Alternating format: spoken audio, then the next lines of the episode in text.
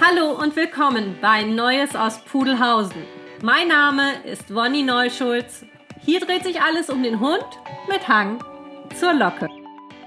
Herzlich willkommen, endlich muss ich sagen, zum zweiten Teil mit Chantal und Togo und es geht ums Agility.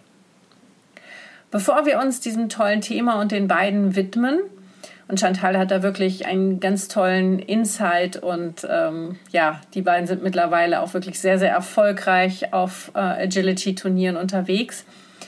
Möchte ich euch kurz erklären, warum ich mich in letzter Zeit ein wenig rar gemacht habe.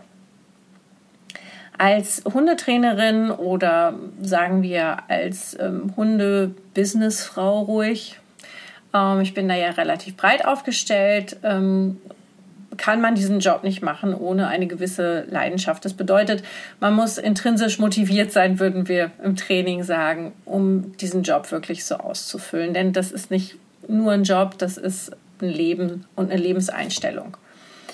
Das trägt mit sich, dass natürlich Familie, Freunde und man selber auch natürlich eine ganze Menge ähm, auch aushalten muss, um all die schönen Seiten auch zu bewegen und ich bin da immer ein großer Fan von Bildung gewesen und habe da auch wirklich mich kreuz und quer gelegt und sehr viel Energie drauf verwendet.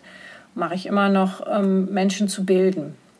Grundsätzlich sagt man ja auch, dass Hundetrainer und Trainerinnen eher nicht die Tiere trainieren, sondern in der Erwachsenenbildung tätig sind. Nun sei es drum. Also es gibt ja heutzutage viele Kanäle, die sozialen Medien. Man hat natürlich bis zum persönlichen Kontakt mit den Menschen und den Hunden, Gott sei Dank, ähm, alle Sparten dazwischen auch. Und ich hatte einen nicht ganz so schönen Sommer- und Jahresanfang und ähm, das liegt gar nicht an besonders großen Ereignissen und ihr braucht euch da auch gar keine Sorgen zu machen. Ähm, es waren aber viele Dinge, die mich persönlich sehr bewegt haben und zwar nachhaltig bewegt und betroffen gemacht haben.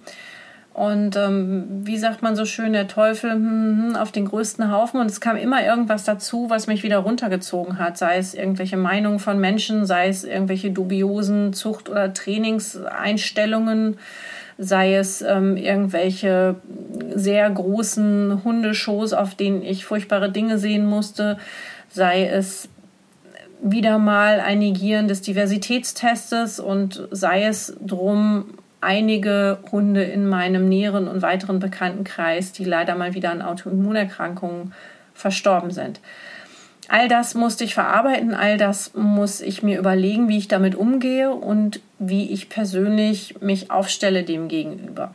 Das fällt mir nicht immer ganz so leicht. Ich begegne jedem, mit dem ich professionell zu tun habe, auch wirklich professionell und bodenständig, aber es ist halt nicht nur eine Arbeit, es ist nicht nur ein Job. Ich lebe das und habe das mit mir rumgetragen.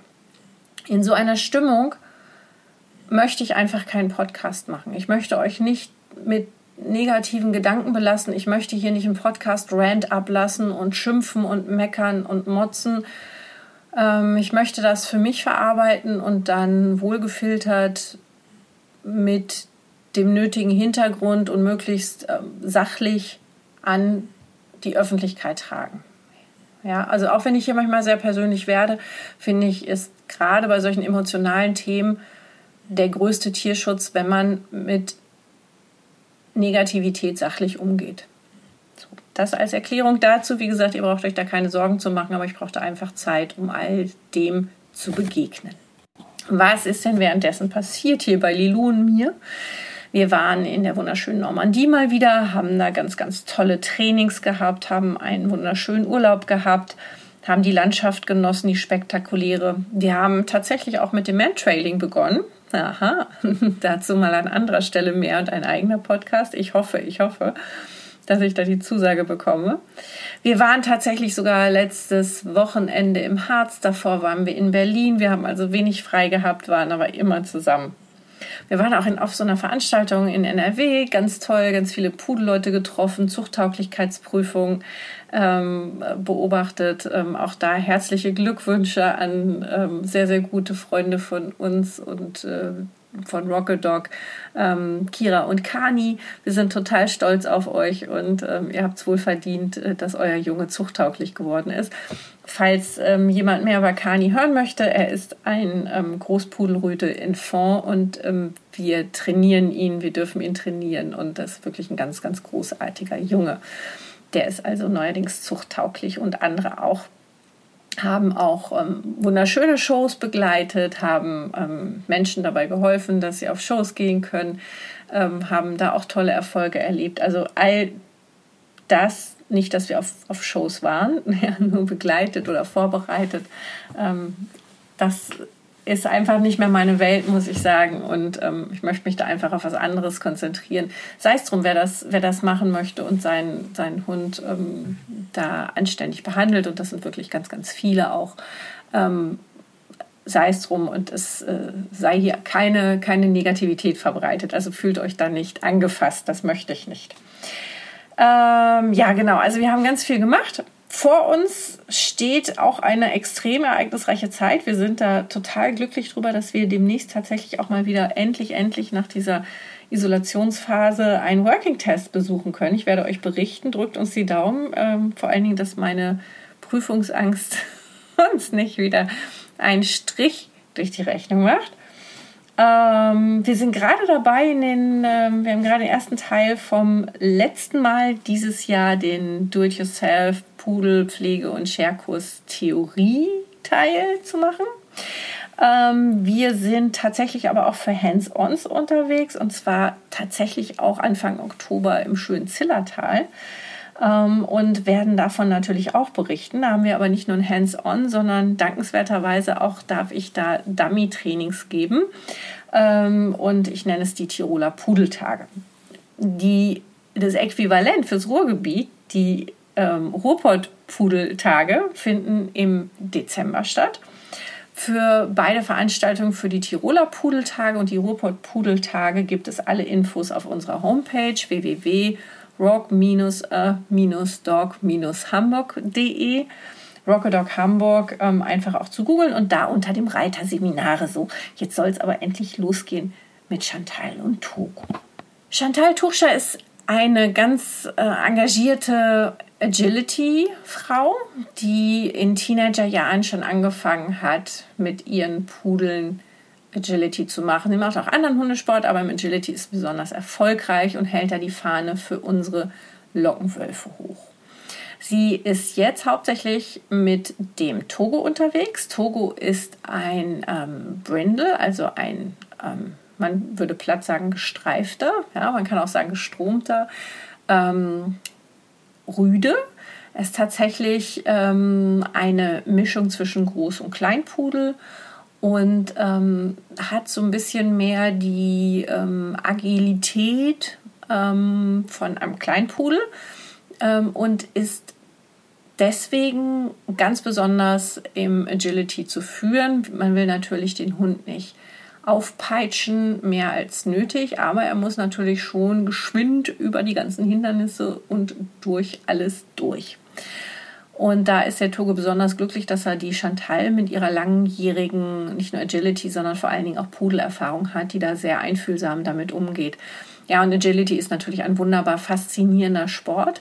Ähm, darüber kann die Chantal viel, viel mehr erzählen als ich. Ich habe das nur mal eben so nebenbei ein bisschen funmäßig gemacht und das dann damals unserer Tochter mit Mona überlassen. Aber ja, also es ist schon ähm, faszinierend. Wir waren auf Togos erstem Turnier, das er dank unserer gemeinsam bestandenen Begleithundprüfung dann auch besuchen durfte. Und ähm, was wir da erlebt haben, ähm, das und vieles anderes auch, das erzählt euch die Chantal nun übers Agility. Viel Spaß dabei. Los geht's. Herzlich willkommen zum zweiten Teil mit der lieben Chantal Tuchscher. Wir hatten ja schon im ersten Teil ausgiebig über die Begleithundprüfung gesprochen und in diesem Teil sind wir jetzt direkt praktisch sozusagen aus dem Turnier ins Interview. Nein, es liegen jetzt schon ein paar Tage und Wochen dazwischen, wie das manchmal so ist. Und jetzt haben wir uns hier nochmal getroffen und wollen heute ausgiebig über das Agility reden. Und ähm, da hast du gerade noch gesagt, liebe Chantal, dass dir besonders wichtig ist, die Vorbereitung. Ja. Die Vorbereitung, damit meine ich quasi alles, was passiert, bevor ich meinem Hund das erste Mal zeige, das ist eine Hürde oder das ist ein Tunnel. Das ist ja spannend. Also da gibt es einen Vorwahl. Ich gehe nicht einfach auf den Platz und sage so, spring drüber. Hops. Genau. Für ganz viele ist es so, die gehen auf den Platz und dann wird dem Hund alles vorgekaut und es wird alles gezeigt und ich habe halt früher schon relativ schnell gemerkt, also das fanden meine beiden Pudel jetzt irgendwie nicht so spannend, wenn ich ihnen erzähle, was sie machen sollen. Und die müssen einfach nur hinterherlaufen. Wie lange machst du das jetzt schon, das Agility? Nochmal? Äh, 13 Jahre. Okay. Und ähm, in den 13 Jahren hat sich natürlich auch in dem Sport ganz, ganz viel verändert an sich. Und so wie ich das mit, dem, mit meinen beiden alten Hunden gemacht habe, würde ich das jetzt auch nicht noch, also nicht wieder aufbauen. Da habe ich bei Togo tatsächlich viel, viel mehr Wert drauf gelegt. Und deine beiden alten Hunde heißen Afra und Ace, nur fürs Genau. Protokoll. Kleinpudel und, und Großpudel. Genau.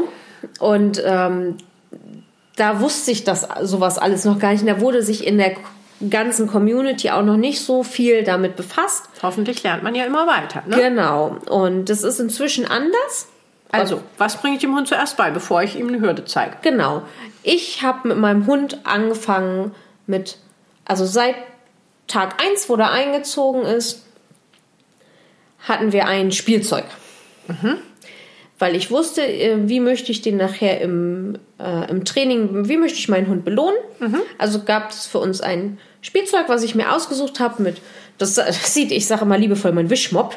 Das Ding sieht aus wie ein Wischmopp mit einem langen Band dran. Und ähm, habe halt erstmal mit meinem Hund gelernt, zusammen zu spielen. Und Spiel bedeutet soziales Spiel. Also Genau. Zerspiel, mal gewinnt der eine, Genau. mal der andere, mal wird es liegen gelassen, dann wird es angestarrt, dann wird es in die Luft geworfen. Genau. Aber nicht dieses typische werfen, werfen, werfen, werfen, Hund Genau. Junkie machen, süchtig machen, sondern tatsächlich soziale Interaktion. Ganz genau. Und das Band da dran hat mir natürlich dabei geholfen, ihn auch mal gewinnen zu lassen, ohne dass der gleich mit dem Ding aus, aus der Welt, aus dem Sinn war. Sondern der kon- hatte dann immer so einen Meter um mich herum, dass er sich das mal totschütteln konnte und seinen Spaß hatte. Und dass er halt gelernt hat, hey, das macht bei Mutti ja viel mehr Spaß, als wenn ich damit jetzt wegrenne. Weil dann gibt's ja Action und wir machen was zusammen und es ist toll. Okay. Das habe ich ganz, ganz lange gemacht, weil das halt auch für mich eine Grundvoraussetzung war, dass ich diesen Hund irgendwie bestätigen kann. Und dass der lernt, hey, Sachen mit ihr zusammen zu machen, das macht viel mehr Spaß, als Sachen alleine zu machen. Auch wichtig, wenn man nicht Agi machen will. Genau. Dann haben wir angefangen mit ähm, so ein bisschen seine Koordination zu fördern, weil dazu muss ich sagen, ich habe hier den Ace, den, ähm, den Großpudel. Wie der, groß ist der Ace? Der ist sehr groß. Der ist äh, mit 65 Zentimetern Rückenhöhe schon sehr, sehr groß. Also der ist 65 hoch, 60 lang. Ähm, und der kam erst mit acht, siebeneinhalb, acht Monaten zu mir und hatte da schon ganz, ganz viel erlebt, was man eigentlich nicht erleben sollte. Ähm, und war koordinatorisch ähm, eine Katastrophe.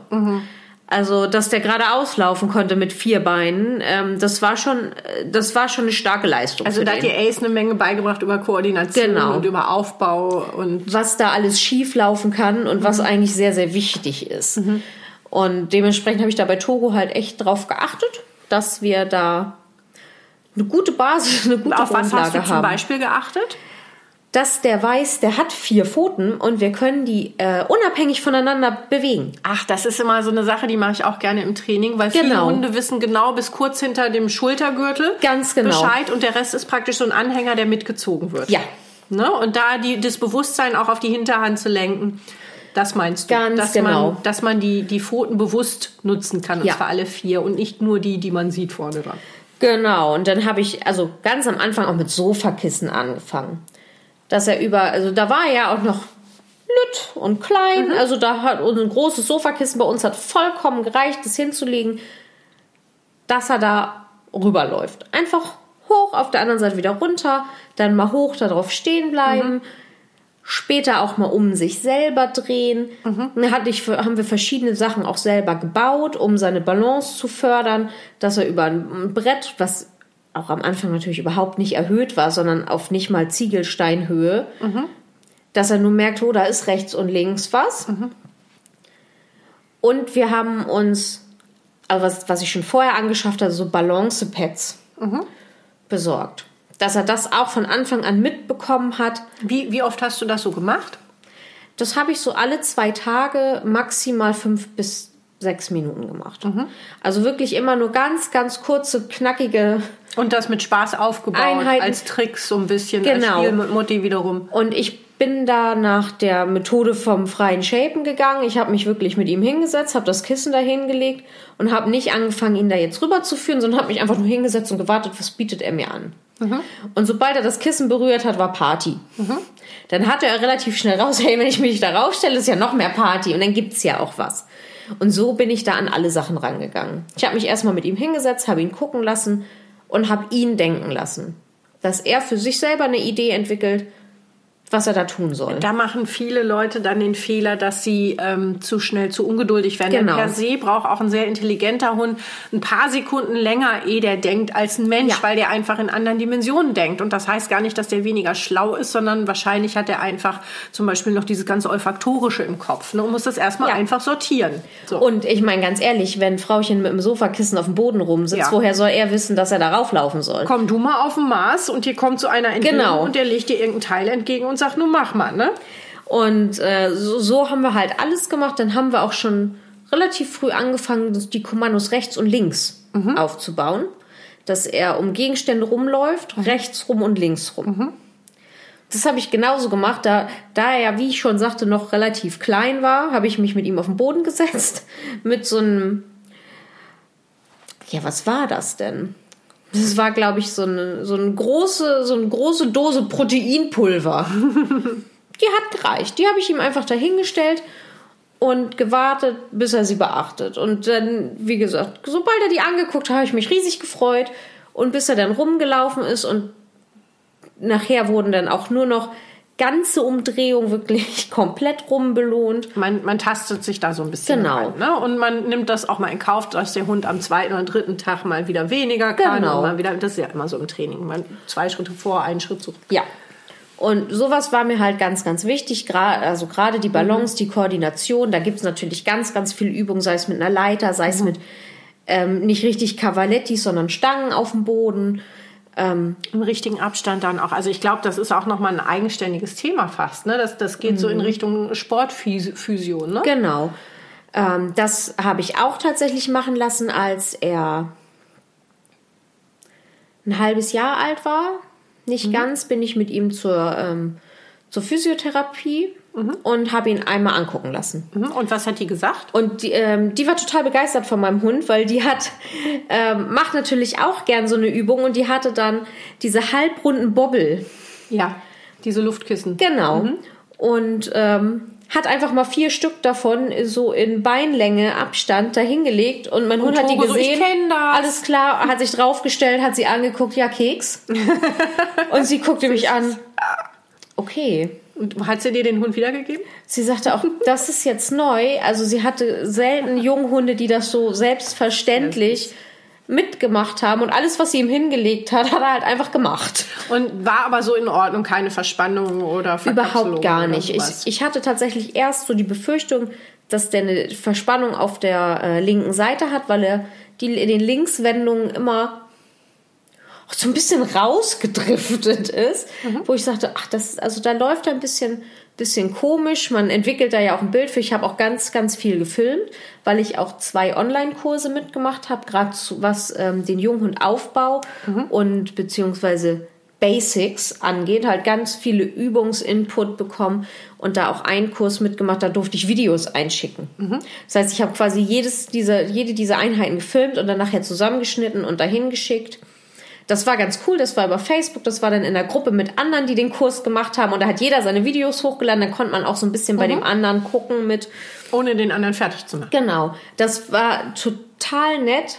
Das heißt, und ähm, die Leiterin hat dann immer unter deinem Video kommentiert, achte mal da und da drauf und hier und das und dies. Und was war jetzt mit dem Rausdriften? Das war aber tatsächlich nicht so. Was das war das war, dann? Ähm, er hatte einfach eine Schokoladenseite. Okay. Und das war nicht links. Ich Okay. dachte, ist okay. Das ist vollkommen okay. Das hat sich tatsächlich auch nach ein paar Monaten wieder verwachsen. Verflüchtigt. Ne? Also die wachsen ja auch unterschiedlich. Genau. Mal hinten und mal vorne schneller und Ja. mal die Beine und dann mal wieder der Hals. Ne? Das, die sehen ja manchmal aus wie zusammengestrickt. Genau, und da war mir halt auch ganz wichtig, ich glaube, der hat mit sechs, sieben Monaten das erste Mal eine Hürde gesehen. Mhm. Und dann waren auch eine ganze Ecke lang keine Stangen dazwischen, sondern dass er einfach nur, dass wir diese ganzen Übungen mit rechts und links und Ah, da haben okay. wir dann auch schon Bewegung mit eingebaut. Das heißt, er arbeitet selbstständig diese Kreise Mhm. und ich bewege mich von ihm weg, an ihm vorbei, aber er arbeitet Genau. das, was er soll, ab. Egal, also unabhängig davon, was ich da veranstalte. Und wenn ich einen Hampelmann mache, mache ich einen Hampelmann. Und das haben wir dann von den runden Gegenständen. Dafür eignen sich nachher, wenn der Hund ein bisschen größer ist, auch super diese Gartenabfalltonnen, diese Pop-Up-Tonnen. Ja, ja, Richtig ja, ja, ja. toll. Die nehmen wir ja auch im Hoopers Ja, genau. zum Beispiel. Und ähm, dann habe ich diese Tonnen, habe ich, da habe ich dann Ausleger rangestellt von Hürden. Und irgendwann kam die Tonne dann weg und dann stand da nur noch der Ausleger. Und das hat sich dann halt langsam gesteigert. Die Tunnel hat er zwischendurch natürlich immer mal gesehen. Wir waren ja auch in der Agi-Halle, ähm, weil ich mit der alten ja auch noch Training gemacht habe, also mit Afra. Ähm, und ich mit ihm auch viel in der Halle und auf verschiedenen Plätzen Hat er sich da auch was wollte. abgeguckt? Tatsächlich da nicht so viel. Er hat sich da eher weggeschrien und fand das ganz, ganz blöd. Also da kam ihm wieder so ein bisschen sein Charakter Ja. durch und äh, ja, okay. Definitiv. Äh, gehen wir mal darüber hinweg.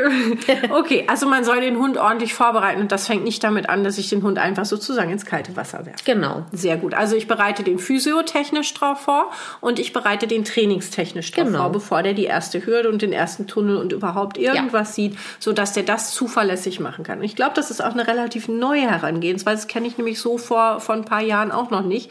Genauso wie das Aufwärmen, auf das wir später noch kommen müssen. Da kam das gerade auf, wo wir gesagt haben, ja, also Sportler wärmen sich ja auch auf. Ne? Warum Genau. nicht auch die Hunde? Und, und dann haben natürlich die ganzen altbackenen und ewig gestrigen natürlich einen Aufschrei des Entsetzens und nein, und das ist doch Quatsch und wenn der Hund gelaufen ist, ne, das reicht vollkommen aus. Aber das, davon abgesehen, nochmal, kommen wir später drauf. Ich wollte einmal ganz kurz für die Leute, die so wie ich sich nicht so gut mit Agi auskennen, ähm, einmal kurz erzählen, woher es überhaupt kommt und was es überhaupt ist. Und vielleicht ganz kurz vorweg unsere Agi-Geschichte von Mona und mir. Wir haben das nämlich nicht so wunderbar aufgebaut wie ihr, sondern ähm, das ist im Grunde eine relativ kurze Geschichte.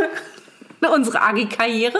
Ähm, ich habe dreimal ähm, den Hund über ein Parcours geschickt. Damals noch Mona, also nicht den Hund, sondern den Pudel, ne? wir verstehen uns. So, und dann habe ich ihr gesagt, pass auf, da ist die 1, da ist die 2, da ist die 3, das sind Zahlen, das musst du dir merken. und Mona so, ich habe keine Ahnung, aber du wirst mir schon sagen, was ich tun soll.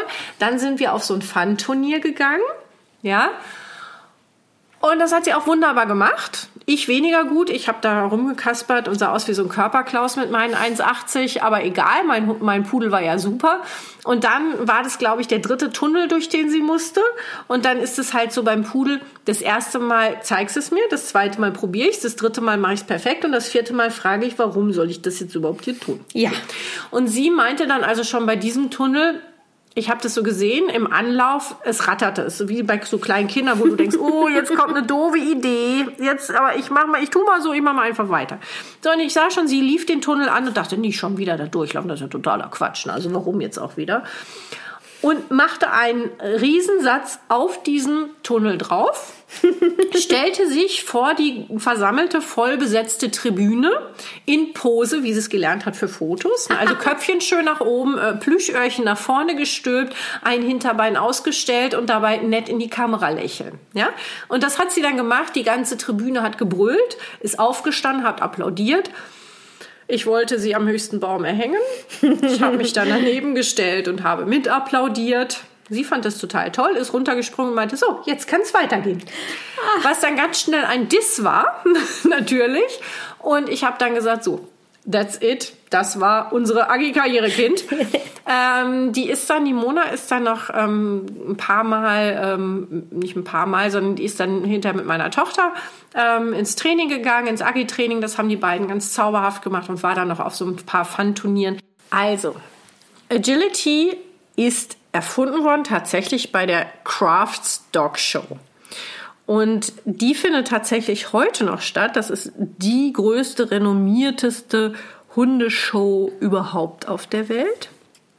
Und da ist 1977 von dem Briten Peter Meanwell ein sogenannter Pausenfüller erfunden worden. Ja, der hat sich da so ein bisschen am Pferdesport orientiert und zwar da am Springreiten und hat daraus dann so einen Wettkampf entwickelt, der dann mit dem entsprechenden Regelwerk das nächste Jahr das erste Mal aufgeführt wurde. Der hat dabei Sprünge mit Stangen, eine Bürste, einen Reifen genommen, eine Kletterwand, einen Tunnel, äh, einen Slalom wie beim Skifahren und ähm, hat dann daraus so eine Aufführung gemacht. Ja, was soll ich sagen? Also die, die Leute sind ähm, begeistert gewesen. Ähm, und schnell kam es auch dazu, nach diesem ersten Mal, dass Agility das Licht der Welt erblickte, sozusagen 1978 auf der Crafts, dass daraus öffentliche und nationale und internationale Wettkämpfe wurden. Tatsächlich kam dann auch schon in den 1980er Jahren das Agility nach Deutschland. Die erste Europameisterschaft fand 1992 in Frankreich statt. 1994 in den Niederlanden nahm Deutschland zum ersten Mal teil. 96 wurde die Teilnahme der USA und Südafrika dann das erste Mal bestätigt und aus der Europameisterschaft wurde so eine Weltmeisterschaft. Parallel zu den Weltmeisterschaften gibt es ähm, auch andere Wettbewerbe für Mischlinge, die zum Beispiel die European Open. Denn wenn man einen Hund hat, der nicht einer FCI-Rasse zugehört, ist das ein Mischling. Und damit sind wir jetzt schon wieder mitten beim Pudel. Ja. In Pudelhausen. Denn unsere Partys, wie in der Folge davor, hübsch zu hören von der Regine, in diesem Fall einen lieben Gruß nach Donville in Frankreich, sind ja immer noch im Versuchsregister der FCI und da auch nur die Schwarz-Weißen. Das heißt, Chantal mit Togo, der nun mal gestromt, gebrindelt ist, wie man im Englischen sagt, würde auf einem internationalen Wettkampf ohne FCI-Zulassung sein und dementsprechend nicht starten dürfen. Genau. Was so ziemlich eine Schande ist. Ja. Weil er ist furchtbar talentiert. Ihr beide. Ihr seid ja ein Team. Denn darauf kommt es ja eigentlich im Agility an. Agility soll Spaß machen. Das soll eine Teamarbeit sein. Und zwar nicht nur auf Leistung und Schnelligkeit, sondern der Hund soll praktisch ja, ferngesteuert sein. Mhm. Aber immer, man sagt so hochtrabend, in der Hand des Hundeführers sein. Ja, und dabei aber motiviert sein und äh, springen in den richtigen Richtungen, was manchmal auch höchst kompliziert ist, je nach Aufbau. Wir kennen das ähm, aus dem Fernsehen vom Springreiten. Ähm, da sind manchmal Hürden ganz seltsam angeordnet und das erfordert schon eine Menge Training und eine Menge Verständnis und Kommunikation. So, also du wirst mit Togo niemals auf einer Weltmeisterschaft starten können. Nee. Ja, shame on the FCI, kann ich da nur Ja. sagen. Man, anders kann man das nicht ausdrücken und da könnt ihr mich beim Wort nehmen. Äh, der FCI darf gerne auf mich zukommen. So. Also, das Grundprinzip erstmal zu besprechen, das Agility. Chantal, klär uns doch mal auf. Was gibt's denn da alles? Es gibt Hürden, es gibt Stege, es gibt Wippen, es gibt Slalom, es gibt Tunnel. Was gibt's da? Dann haben wir noch einen Reifen. Ach, guck an. Der hat sich über die Jahre ja auch verändert. Das kennt vielleicht jeder noch. Das ist so ein Holzgestell, also war früher mal so ein Holz- oder Metallgestell mit, Ja. mit so einem Autoreifen, Ja. ähnlichen Reifen drin, der so an Ketten. Ketten hing. Ja. Das gibt's heute nicht mehr. Ach. Das ähm, ist schon alles hundefreundlicher geworden. Das sind jetzt alles softe Geräte und der Reifen, den gibt's in zwei und in vier teilbar. Das ist Also so ein der weich ist magnetisch dann zusammengepatscht. Genau. Okay. und der, der, der hat auch keinen Rahmen mehr, sondern nur noch rechts und links, wo man den hoch und runter stellen kann. Und wenn der Hund dagegen, das ist zum einen weich und zum anderen ploppt er einfach auf. Aber da erschrecken sich vielleicht auch manche Hunde, oder? Das muss man wirklich gezielt aufbauen. Ähm, dass der Hund das zum einen als eigenes, als, als eigenständiges Gerät anerkennt ähm, und dass da halt auch was passieren kann.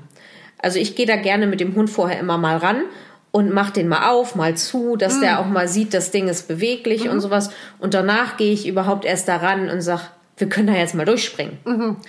Und auch da wieder eher das Prinzip des Shapens. Ich habe ihm da seine Beute mal ausgelegt gehabt hinter dem Reifen, mich mit ihm dahingestellt und geguckt, was er mir anbietet. Und jetzt so unbedarfte Leute wie ich oder wie viele andere vielleicht auch denken, ja gut, es gibt da ja zum Beispiel den Steg. Das bedeutet, da mhm. ist so eine steile, so ein steiler Anstieg, dann muss der ein bisschen geradeaus laufen und der Steg ist nicht besonders breit und dann geht's wieder runter. Oder die Wippe, die sieht tatsächlich aus wie so eine Kinderspielwippe. Mhm. Und wir sehen praktisch nur diese ganzen Hürden und Geräte. Ja. Aber Agility besteht ja nicht nur aus Hürden und Geräten, sondern, wie du gerade schon gesagt hast, bei der Vorbereitung, der Hund muss Richtungswechsel machen können, der muss Kehrtwendungen machen, der muss auf Handzeichen und auf Hörzeichen achten. Du darfst aber keine Leine dran haben und genau. du darfst den Hund nicht anfassen. Genau. Okay. Man geht quasi nackig in den Parcours. Der Hund darf auch kein Halsband tragen. Was lustig ist, weil das findet ja nicht nur immer in der Halle statt und mit mhm. Begrenzung, sondern auch im Freiland. Ja. Und da sitzen einfach sozusagen die Zuschauer campend drum herum um mhm. den Turnierplatz und da ist nichts abgezäunt. Nein. Mitnichten. So, also manche starten da auch durch, manche Hunde. Ne? Ja, durchaus. Und das ist dann besonders ähm, unlustig für alle Beteiligten, ja. auch für den Hund, der gerade durchstartet. Okay, aber ähm, ja, also es ist tatsächlich halt ein Teamwettbewerb. Ja. Was wir noch gar nicht besprochen haben, ist die Reihenfolge. Denn das ist ja auch sowas bei einem Parcours, bedeutet man ja nicht, hi, gib ihm nach mir die Sintflut, mhm. sondern äh, ich habe es letztens, als, als ich da bei eurem Turnier zugucken durfte, gesagt, das sieht so ein bisschen aus wie bei ähm, der Zombie-Apokalypse. wenn, ja. wenn vorher ähm, so diese ganzen ähm, Leute, die dann da starten, ohne Hund den Parcours abgehen, das ist genauso wie bei den Reitern und dann machen die ähm, Handbewegungen, visualisieren das so, sprechen langsam vor sich hin und gehen da in den Pulk immer wieder den Parcours ab und so. Ich würde mir das niemals merken können. Das ist tatsächlich eine Übungssache. Also man macht das ja immer wieder und dann auch im Training eventuell nochmal, je nachdem, äh, was für einen Trainingsstand man hat und nach welchem Plan man eventuell auch trainiert. Man hat halt, bevor man dran ist, meistens fünf Minuten Zeit, sich den gegebenen Parcours anzugucken. Der ist immer unterschiedlich, je nach Richter. Natürlich wenn man so ein paar Jahre dabei ist, kennt man so ein paar Richter, was, was stellen die mhm. gerne hin. Und dann geht man ab und guckt sich an, wo muss ich lang. Ja, weil das geht ja alles furchtbar schnell, ne? Ja. Also äh, ich wäre da, ich wäre das Entertainment pur für alle Beteiligten. Ich wäre der Pausenclown. ich würde mich ständig verlaufen und mein Hund würde mich verfluchen. Ähm, ja, und da sind wir schon beim nächsten Thema, denn Agility, das sieht ja immer aus, als wird da richtig die Post abgehen. Also es wird wirklich nur schnell, schnell, schnell, schnell mhm. und so schnell wie möglich. Aber da machen uns, glaube ich, die Kontaktzonen so ein bisschen einen Strich durch die Rechnung. Was sind denn Kontaktzonen? Warum wurden die irgendwann mal hinzugefügt und warum sind die so wichtig und wie trainiert man die? Ganz viele Fragen. Ja, die Kontaktzonen, die gibt's ähm, immer nur im A-Lauf. Man hat immer einen A-Lauf und einen Jumping, das heißt einen Prüfungslauf. Und äh, der Jumping ähm, ist inzwischen auch zum Teil als Prüfungslauf anerkannt. Aber das da verstehe ich nicht. Was ist ein Prüfungslauf und was ist Jumping? Was ist da der Unterschied? Ähm, um aufzusteigen. Wir haben ja verschiedene Klassen. Inzwischen die A0, die A1, die A2 und die A3. Mhm. Man beginnt immer automatisch in der A0. Das mhm. heißt, wenn man seine BH bestanden hat und der Hund mindestens 18 Monate alt ist, darf man das erste Mal starten. In der A0. In der A0 musst du drei fehlerfreie Läufe durchbekommen haben und dabei platziert gewesen sein, um überhaupt erst in der A1 laufen zu dürfen. Die dann immer schwieriger ist mit höheren Hürden genau. oder mehr Strecke und, oder so. Und in der A0 ist nochmal der Unterschied, die gibt es noch gar nicht ganz so lange. Da ist noch gar kein Slalom drin mhm. und keine Wippe. Mhm. Das heißt, in einem A0-Parcours hat man dann seine Hürden, den Tunnel, eventuell Reifen und den Weitsprung, der inzwischen hier auch soft ist. Eventuell auch mal eine Mauer, die auch schon soft ist. Also wenn der Hund da reinspringt, tut er sich nichts. Ähm, dann landet er quasi auf einem Kissen. und ähm, dann hat man die Wand und den Steg. Die Wand ist die A-Wand. Die ne? Wand ist das die ist wie genau. so eine aufgestellte kleine, ja, große wie so ein Pyramide. V, wie so ein genau. umgedrehtes V. Genau, da muss der Hund hochrennen und wieder runterrennen. Und da ist auch eine Kontaktzone. Genau. Dran. Bei der, bei der A-Wand, bei dem Steg und bei der Wippe hat man jeweils eine Kontaktzone. Die ist andersfarbig markiert unten. Das heißt, oft sind die Geräte blau-rot oder blau-gelb. Früher hat man das ja, glaube ich, mit grün gemacht oder so. Genau, es gibt auch blau-grün. Was doof ist, weil der Hund ja ähm, eine Rot-Grün-Schwäche hat. Ja. Und ähm, unten in diesem Bereich, wenn der Hund vom Gerät runterläuft, muss der mindestens mit einer Pfote, einer Kralle, so dass der Richter das sieht, diese Kontaktzone berühren. Was bedeutet zum Beispiel bei der A-Wand, die ist ja relativ steil, Ja. dass der Hund dann nicht einfach hochpreschen kann und das Ja. würde zum Beispiel ein ungeübter Hund wie Lilu, die springfreudig ist, machen. Die würde Anlauf nehmen und die würde mal locker einen Meter gefühlt über dieser Kontaktzone landen und dann mit dem nächsten Sprung schon drüber sein und dann Mhm. Genau. von da sich wieder abdrücken und äh, super Lilu Mhm. mäßig durch die Luft schweben. Und das darf sie nicht, sondern sie muss diese Kontaktzonen berühren. Das bedeutet, Mhm. sie muss da unglaublich die Muskeln anspannen, also nicht sie, sondern jeder Hund, der das macht, um da wirklich hoch zu laufen und wieder runter Genau. zu laufen. Das gibt auch tatsächlich eine Disqualifizierung, wenn der Hund nur zweimal auf der Wand aufsetzt. Das heißt, Rauch springt rüber, runter. Ja, also mit diesem Abstoß. Genau. Warum hat man jetzt Kontaktzonen irgendwann da drauf gemacht? Das waren tatsächlich neue Geräte, die dazu kamen. Ich weiß gar nicht mehr genau, wo sie das erste, wer, da, wer als erstes auf die Idee kam, aber da- dass es dann auch zwei verschiedene Läufe gibt. Da bin ich tatsächlich so ein bisschen raus und ein bisschen überfragt. Aber dadurch sind halt auch zwei verschiedene Läufe entstanden. Einer halt mit Kontaktzonen, einer ohne. Äh, ganz interessant, seit diesem Jahr ist die vordere Kontaktzone nicht mehr relevant. Ach, das wäre gerade meine nächste Frage gewesen. Ähm, Seit 2023 äh, steht neu im Regelwerk, dass nur noch der Abgang gerichtet wird. Ich habe mal gelesen, dass die Kontaktzonen eingeführt wurden, weil die Hunde immer schneller wurden und Das dadurch auch, halt ja. im Bewegungsapparat große äh, Verletzungsrisiken oder Abnutzungsrisiken vor allen Dingen an den Gelenken ähm, festzustellen waren. Also man kennt diese unglaublich tollen Actionfotos bei ähm, Agility-Wettbewerben, Turnieren oder wie auch immer, ähm, wo dann möglichst dann auch noch Hütehunde mit viel Fell äh, wehend im Wind da drüber preschen.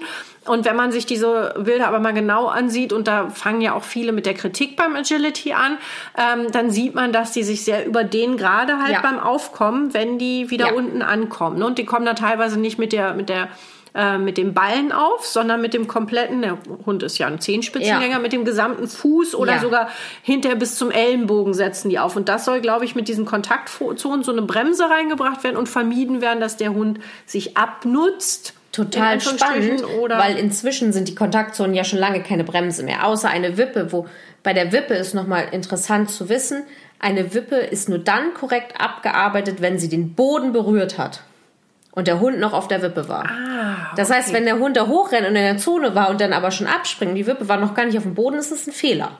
Ah, okay. Und wie viele dieser Fehler darf man machen? Kontaktzonenfehler? Das ist egal.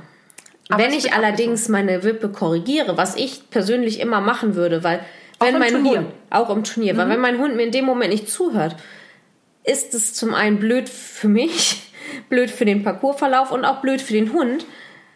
Und gerade wenn man einen Hund hat, der da sehr genau ist, der dann mit, ach, da hat sie mir das ja auch durchgehen lassen, Mhm. würde ich das immer nochmal korrigieren und sagen, wir arbeiten das jetzt vernünftig. Und das gibt dann da auch wieder Zeitfehler. Das gibt tatsächlich eine Disqualifikation. Ah, weil, du es nochmal machst. Weil es war nur ein Fehler. Hat der Hund eine Verweigerung, musst du das verweigerte Gerät nochmal anlaufen. Okay. Hat der Hund einen Fehler an dem Gerät gemacht und du setzt nochmal an, ist es eine, das doppelte Neben des Geräts, ist eine Disqualifizierung. Stimmt, ist ja falsch gelaufener Parcours. Genau. Ja.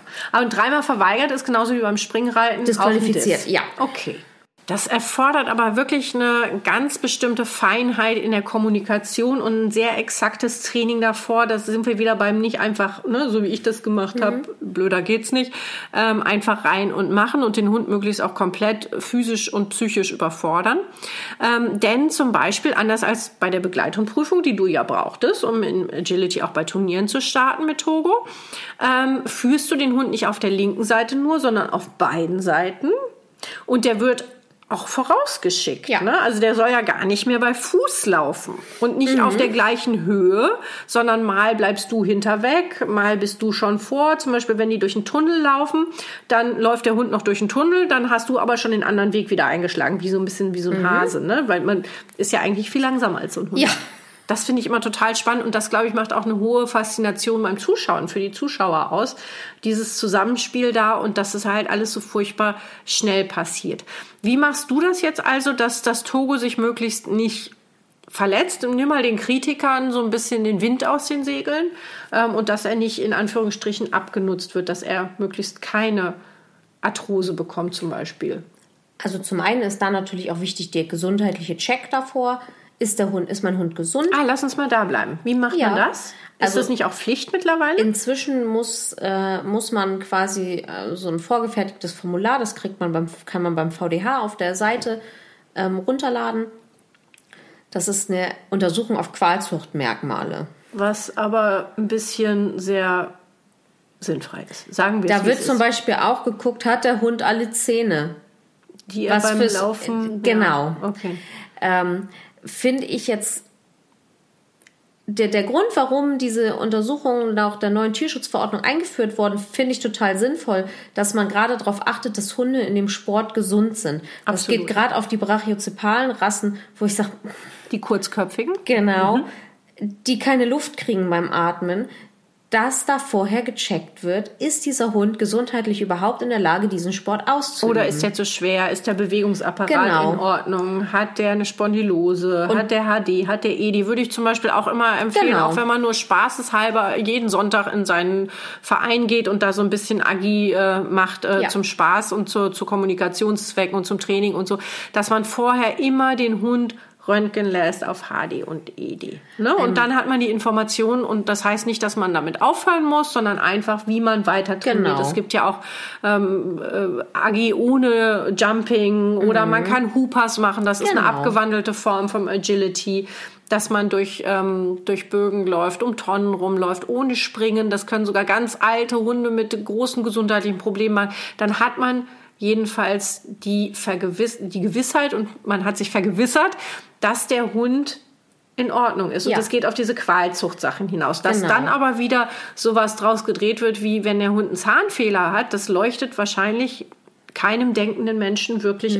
Nein. Oder bei einigen Rassen inzwischen auch schon die blauen Augen. Okay. Da wird dann auch nochmal gezielt drauf geachtet. Dann gibt's für bestimmte Rassen auch teilweise je nach Wettamt Vorgaben, das muss der dann vorlegen. Und das möchten wir dann nochmal sehen. Und das muss man dann beim Veranstalter erfragen. Gilt für den Hund, den ich mitbringe, da noch irgendwas? Und das muss ich wie oft nach, nachweisen? Einmal im Jahr oder alle zwei Ähm, Jahre oder einmal? Diesen, dieses, diese Untersuchung auf Qualzuchtmerkmale einmal im Jahr. Das verändert sich ja aber nicht, ob mein Hund einen Zahnfehler hat oder nicht. Okay, ah, okay. Eigentlich So nicht, Ja, okay. genau. Ähm, man sollte es auf jeden Fall immer mit sich führen. Das Veterinäramt kann sich natürlich Veranstaltungen raussuchen, wo sie denn mal stichprobenartige Kontrollen machen.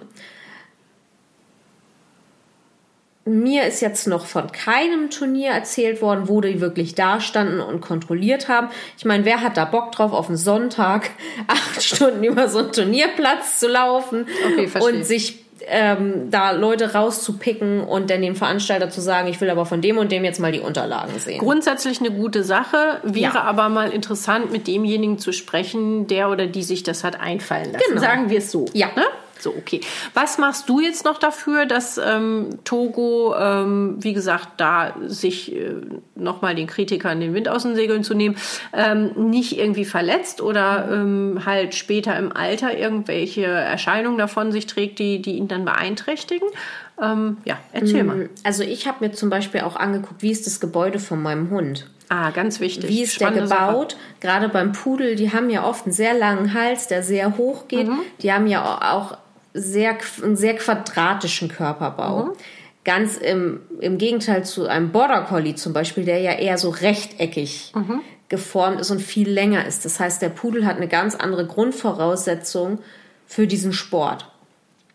Der wird selten, also seltenst, ähm, gerade ab einer gewissen Größe, wird man einen Pudel wie so eine Bodenlenkrakete über den Boden schweben sehen, weil der diese, weil diese Körperhaltung für den gar nicht, gar nicht natürlich ist.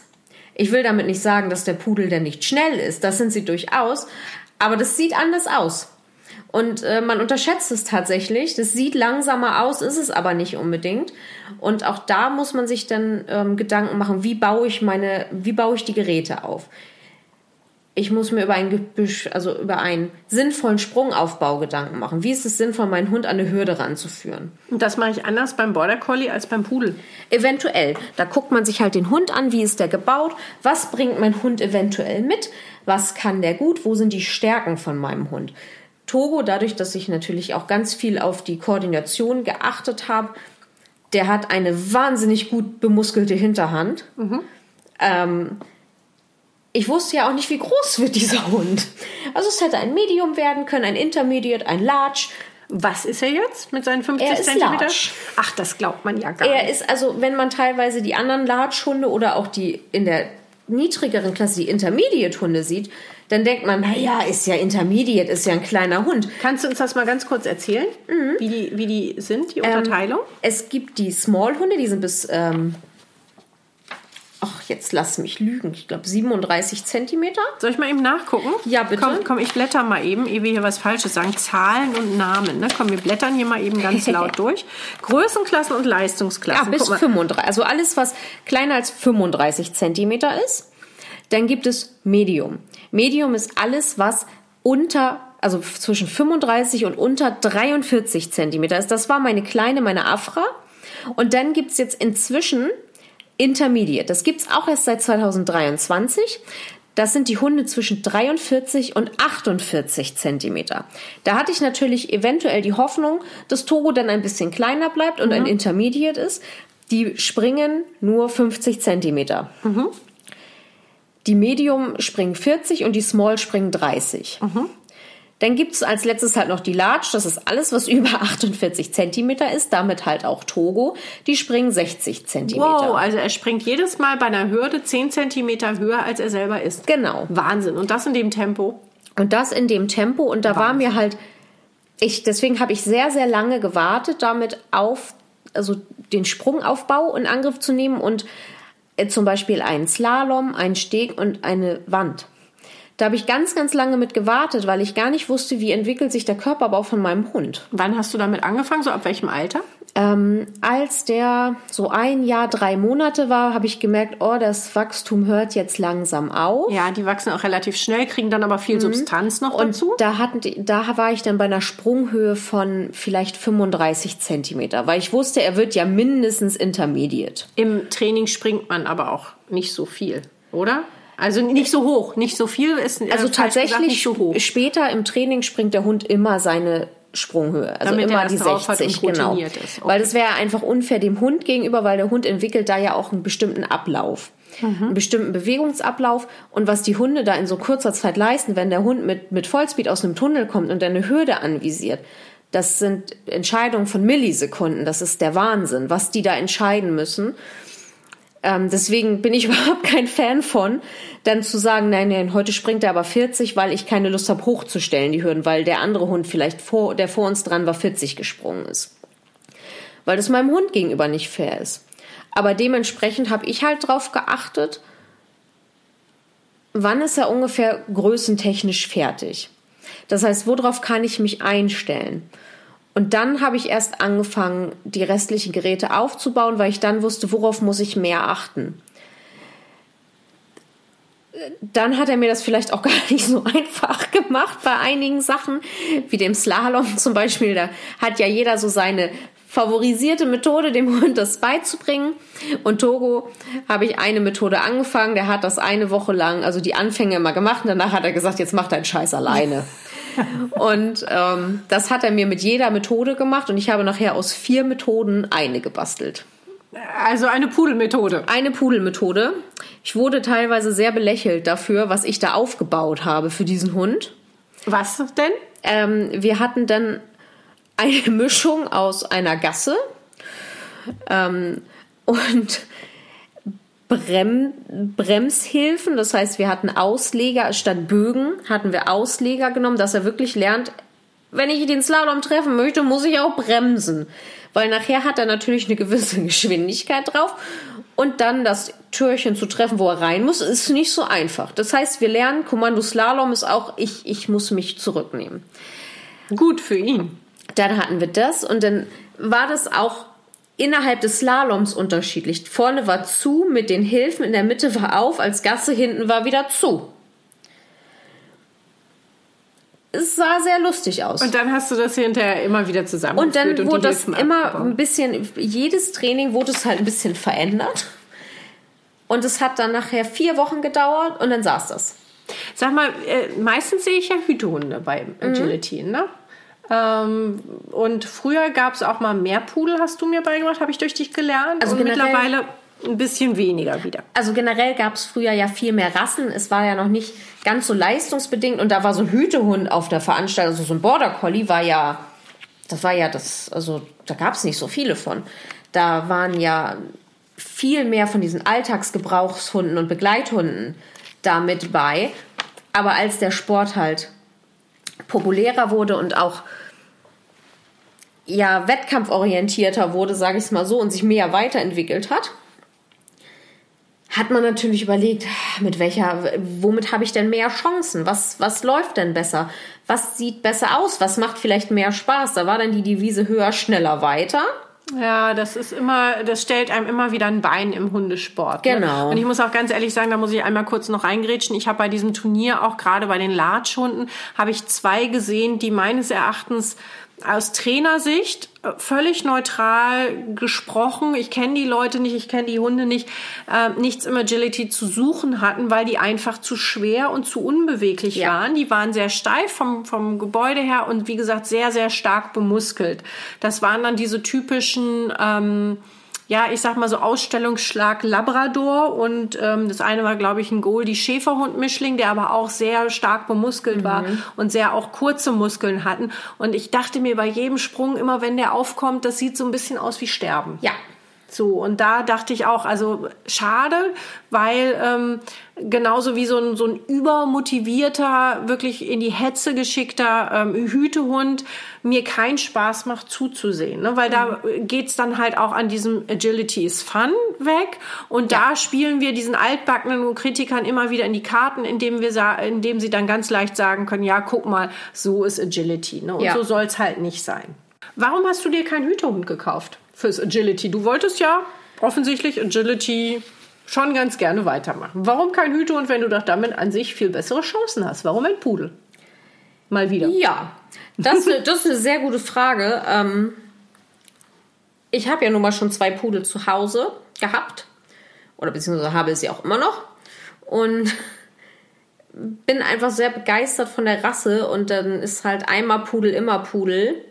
Und ich wusste auch, es muss nicht klappen mit dem, was ich mir wünsche. Mhm. Also es, die Wahrscheinlichkeit war relativ hoch, dass es halt nicht klappt.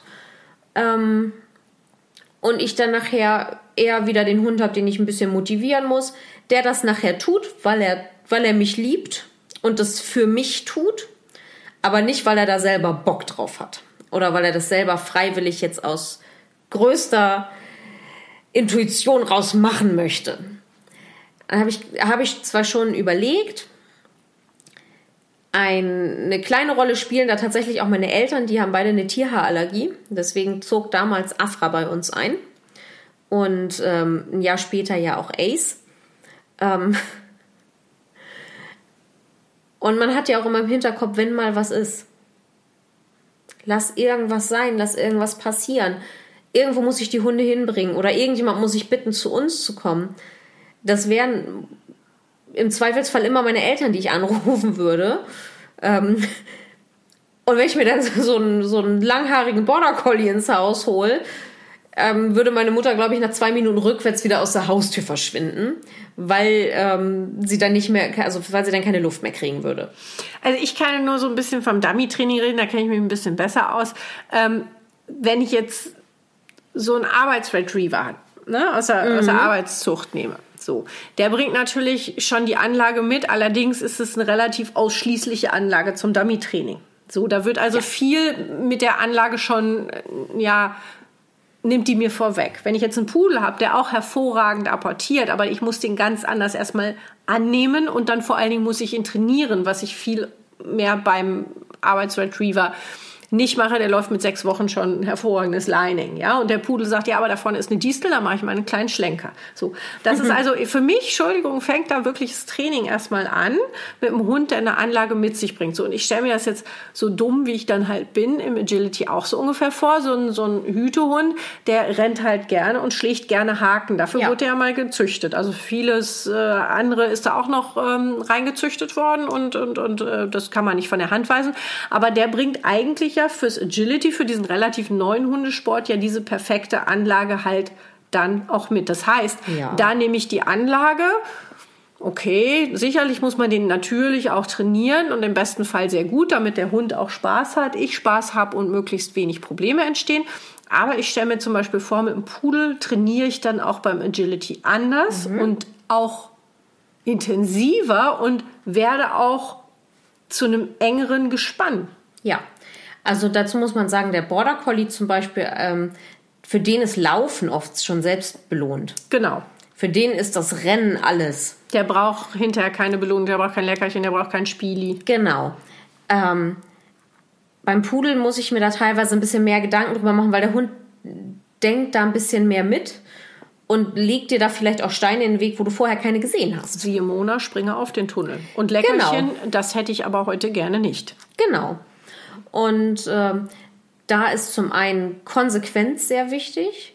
Wenn ich was so haben möchte, muss ich das auch so durchziehen und auch so abfordern. Immer.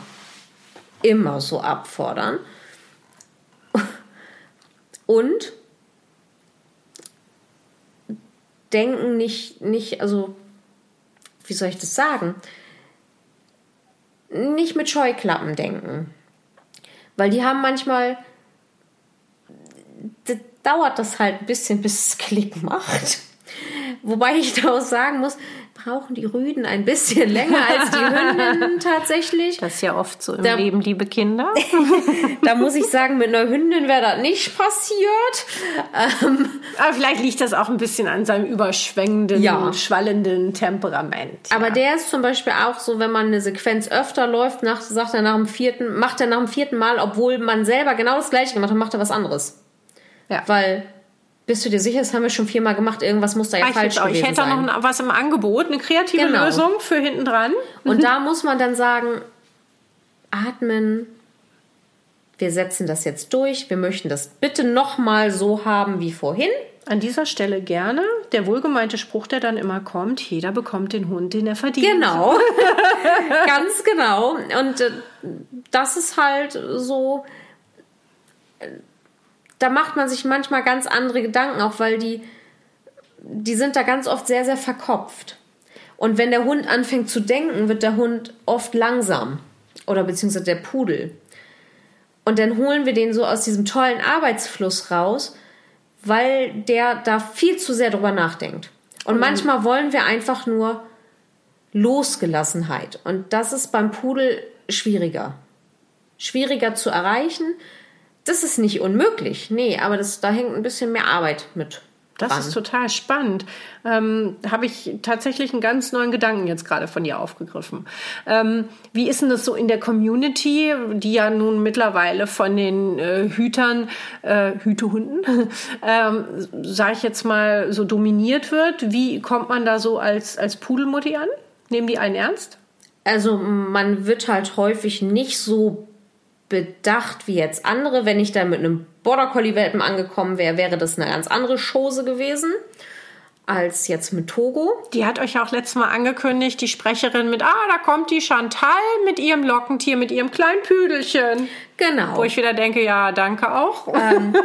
da, da muss man tatsächlich sagen, die meisten, die man denn da trifft, die ich auch von früher kenne, kennen mich ja auch nur mit Pudel. ah, okay. Die kennen mich ja auch nur mit Afra. Das war auch eigentlich total nett gemeint, ne? muss Ja, man so sagen. aber da wird halt, das fällt auf. Es gibt tatsächlich nicht so viele Pudel, die auf den Veranstaltungen laufen. Es wird momentan wieder ein bisschen mehr, aber hält sich in Grenzen. Ganz spannend fand ich jetzt bei Togos erstem Start, wurde ich danach auch drauf angesprochen, oh, der ist aber fix. Wo ich sage, ja, und dabei ist der tatsächlich noch mit angezogener Handbremse gelaufen, weil der auch sehr baff war von dem Setting, was er da hatte an dem Tag. Verdrängt man oft, dass es auch für den Hund also ich trainiere zum Beispiel immer eine Turniersituation separat zu dem, was ich da eigentlich in Anführungsstrichen vorführen muss.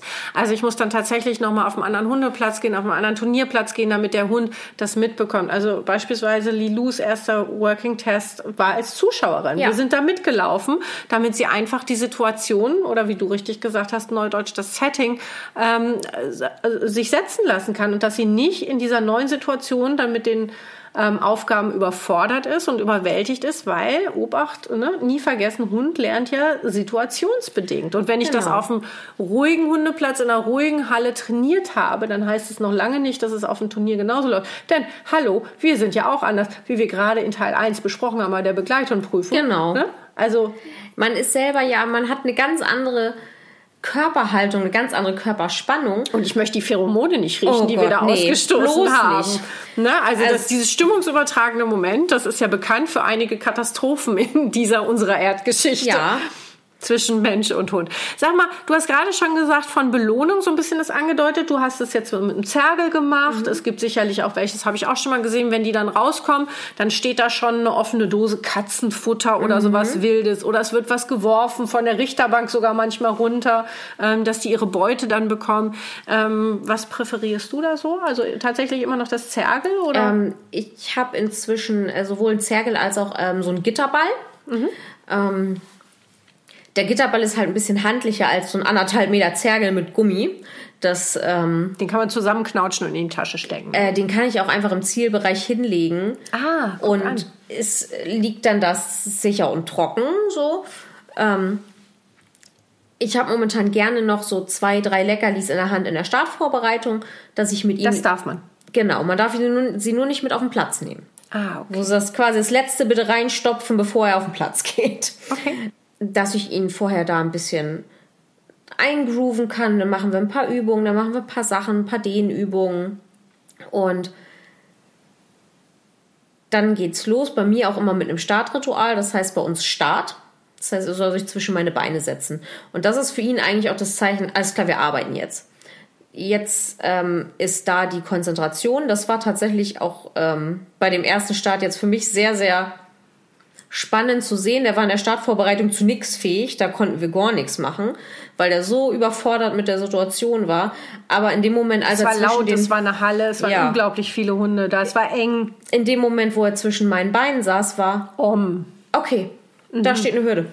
Alles klar, machen wir. Talking about ähm, Vorbereitung. Wir hatten ja gesagt, du hast gerade schon erwähnt, Dehnübungen und wir hatten eingangs erwähnt, wir wollen über das Aufwärmen sprechen. Ja. Wie wichtig ist das Aufwärmen? Sehr, finde ich. Also, weil der Hund leistet da eine, einen richtigen Batzen an sportlicher Arbeit.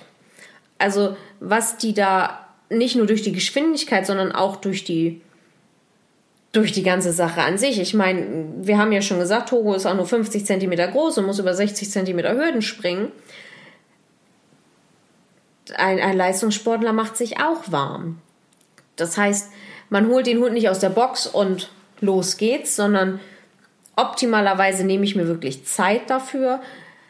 Wenn ich jetzt auf dem Turnier bin, nehme ich mir schon, wenn ich den Hund hole, wenn ich kurz vorm Starten bin quasi, hole ich mir den Hund, wir machen uns ein bisschen warm, wir stimmen uns ein bisschen drauf ein. Was macht ihr da für Übungen?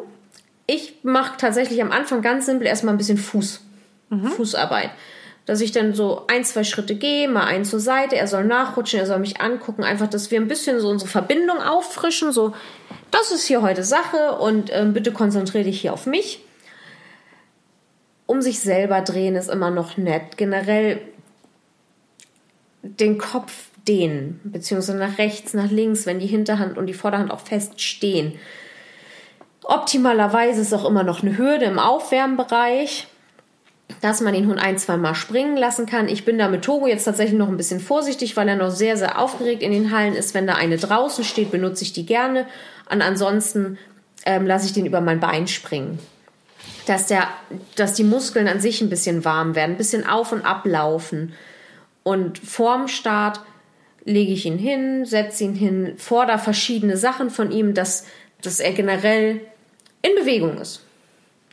Und genauso wichtig ist es, wenn man im Ziel ist und den Hund belohnt hat, ihn nicht direkt wieder wegzupacken, sondern ein bisschen auslaufen zu lassen. Das heißt, so ein Cool Down zu machen, ähm, dass der Hund sich erstmal wieder akklimatisieren kann, weil für den war das gerade ein Sprint.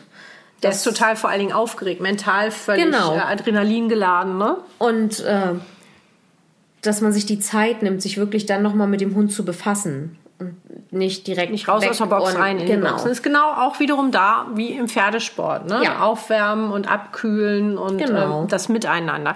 Sag mal, wo wir jetzt gerade auch so ein bisschen wieder in der, in der Physis drin sind.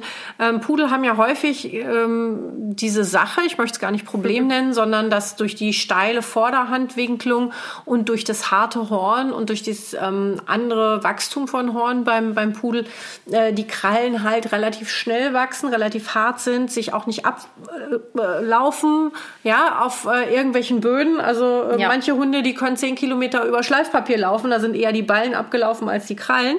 Ähm, und da muss man, glaube ich, auch beim Pudel besonders Obacht drauf legen, weil wenn da ein ähm, ein Rädchen in diesem großen Ganzen der Physis halt falsch eingestellt ist und der, der Fuß ist nun mal die Wurzel im Ja. wahrsten Sinne allen Übels. Das geht dann hoch bis in den Rücken und bis in die Halswirbel. Dann ist schon mal schlecht und zu lange Krallen, glaube ich, sind gerade im Agility gefährlich. Also zum einen, also draußen können die hängen bleiben, drinnen in den Kunstrasen können sie hängen bleiben, auf den Kontaktzonen. Generell ist da die Verletzungsgefahr einfach sehr, sehr hoch. Und wie ist das so mit Fehlstellungen? Und wenn dann der Hund so ähm, Leistung zeigen muss, das stelle ich mir dann nochmal äh, um Vielfaches heftiger Genau. vor als ein normaler Alltagshund, sage ich jetzt mal, der normal Gassi geht. definitiv. Also da sollte auf jeden Fall drauf geachtet werden. Beim Pudel ist es ja auch ganz spannend. Bei meiner Kleinen wachsen die Krallen einfach elendig weit nach vorne, bevor Ja. die überhaupt runtergehen. Das heißt, bevor man dieses typische Klackern oder Was wir jetzt hier gerade bei Lilu gehört haben, Mhm. weil wir aber auch so einen ganz einfachen Laminat haben, den wir seit 15 Jahren auswechseln wollen, da klackert jeder Hund drauf. Also die Genau. Krallen von ihr sind gerade geschnitten und sehr, sehr kurz, aber die haben halt auch so eine steile Winkelung. Mhm. Und dann hört man das. Und bei, bei Afra wachsen die Kleinpudel typisch erstmal nach vorne, Genau. ehe die unten aufkommen. Und dann haben wir zum Beispiel bei vielen älteren Kleinpudeln diesen typischen Plattfuß. Ja. Der dann auch hinterher ähm, das, äh, ähm, das Ellenbogengelenk, das Schultergelenk und die Wirbelsäule betrifft und die Hüfte dann wieder, also es zieht sich in eins fort, das ist so ein Domino-Ding. Ja. Ne? Und wenn dann der Hund sich so in die Kurve legen muss, springen muss oder so, das ähm, möchte ich mir gar nicht in Slow Motion oder auf dem Foto Oh angucken. nein. Sag mal, ist das irgendwie in diesem Überprüfung vom Nein. Wettamt drin? Nee, ne? Ob die Krallen zu lang sind, interessiert da keinen. Nein. Da Ja, wird drauf, also da wird Spannend. eigentlich drauf gesetzt, dass jeder Hundehalter das selbstständig, vernünftig. Aber ein Zahn fehlen darf nicht. Na ja, Genau. gut. Ich muss ja nicht alles verstehen. Ne? Das ist, manchmal äh, reicht es ja auch. Manchmal äh, reicht da meine Kapazität auch einfach nicht aus im Oberstübchen. Wann mache ich denn, wenn meine Hündin läufig ist und ich bin auf ein Turnier gemeldet? Dann sage ich dem Veranstalter Bescheid. Was ist das? Ähm, ich sage, hier, hey, hier, ich habe eine läufige Hündin. In 95% der Fällen, da fährst du dann ganz normal hin. Deine Hund, Hündin startet in ihrer Startklasse als letztes. Aber es gibt ja noch andere Von Startklassen. Das heißt also, Also eigentlich ist es voll, vollkommen egal. Und die meisten sagen auch inzwischen ist es vollkommen egal. Ähm, wird gern gesehen, dass der Hund von der Decke startet. Das heißt, dass der nicht jetzt zwei Minuten im Startbereich rumsitzt auf einer Stelle und sowas. und da schön alles verteilt. genau. Es gibt dann auch Veranstalter, die sagen, ja, darfst du mitbringen, darf aber nicht so mit im Zelt und auf dem Veranstaltungsgelände. Also soll im Auto bleiben. Genau. So. Okay. Sag mal, ab wann fange ich Agility mit meinem Hund an? Du hast gerade erzählt, du hast mit Togo eigentlich mit diesen Vorbereitungen angefangen ab Tag 1, Ja. wobei das noch gar nicht klar war, ob ihr überhaupt Agi machen wollt, weil das noch nicht klar war, ob der Hund überhaupt Bock drauf hat Genau. und Talent dafür hat. Ja. Okay. Und ähm, du hast dann auch schon erwähnt, so ab dem neunten Lebensmonat seid ihr dann auch so an Hürden dran gegangen, davor wahrscheinlich auch schon mal durch einen Tunnel gelaufen ne? und äh, auf dem Platz gewesen, aber noch nicht so äh, geprescht, wie man das so kennt.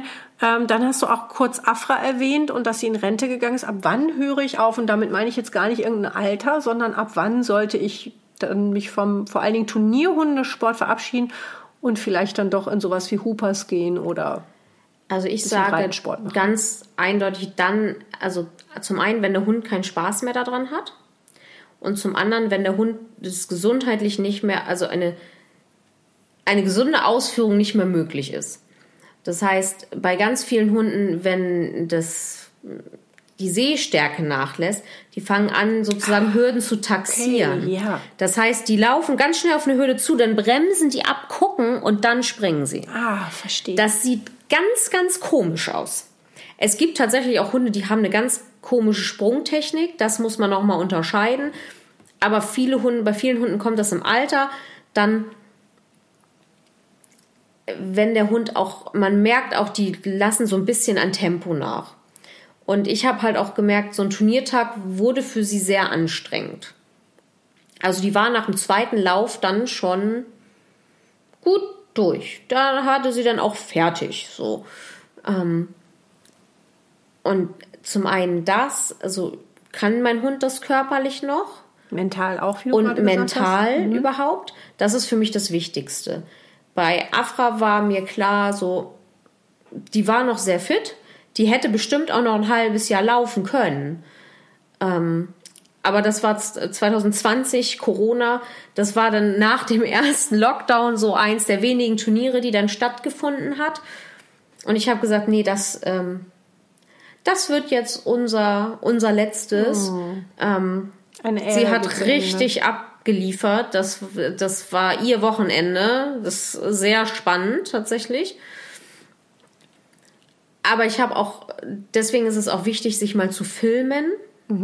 Ich habe auch verglichen. Wie läuft sie jetzt im Vergleich zu vor ein paar Jahren? Weil mit elfeinhalb war die schon nicht mehr die Jüngste da in dem Sport. Ja, so. und man verkennt das. Man sieht ja den Hund jeden Tag und man bekommt Ja. diese Veränderung nicht, so, mit.